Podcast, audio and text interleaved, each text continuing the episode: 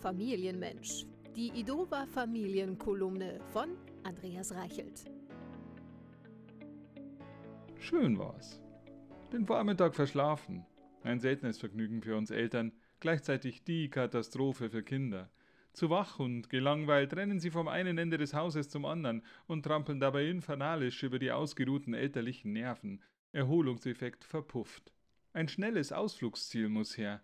Der Spielplatz in der Nachbarschaft scheint das geeignete Medium zu sein, um die infantilen Adrenalinschübe zu kanalisieren. Das Klingeln in den Ohren nach dem Ausruf der Freude bei Kundgabe der Pläne ignorierend, geht es zu Fuß Richtung Freizeitareal.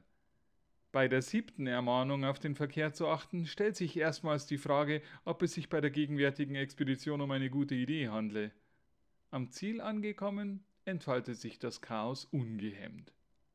Nach dem zweiten Sturz von der Schaukel und der Entfernung eines Holzschiefers im Rahmen einer Notoperation mit dem Autoschlüssel liegen die Nerven aller anwesenden Erwachsenen blank.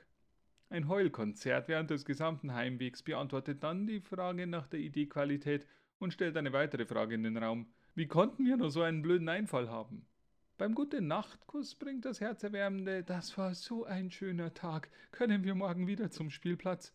Die Gefühle in den Normalzustand und wird per Schaumermäu kaiserlich vertagt.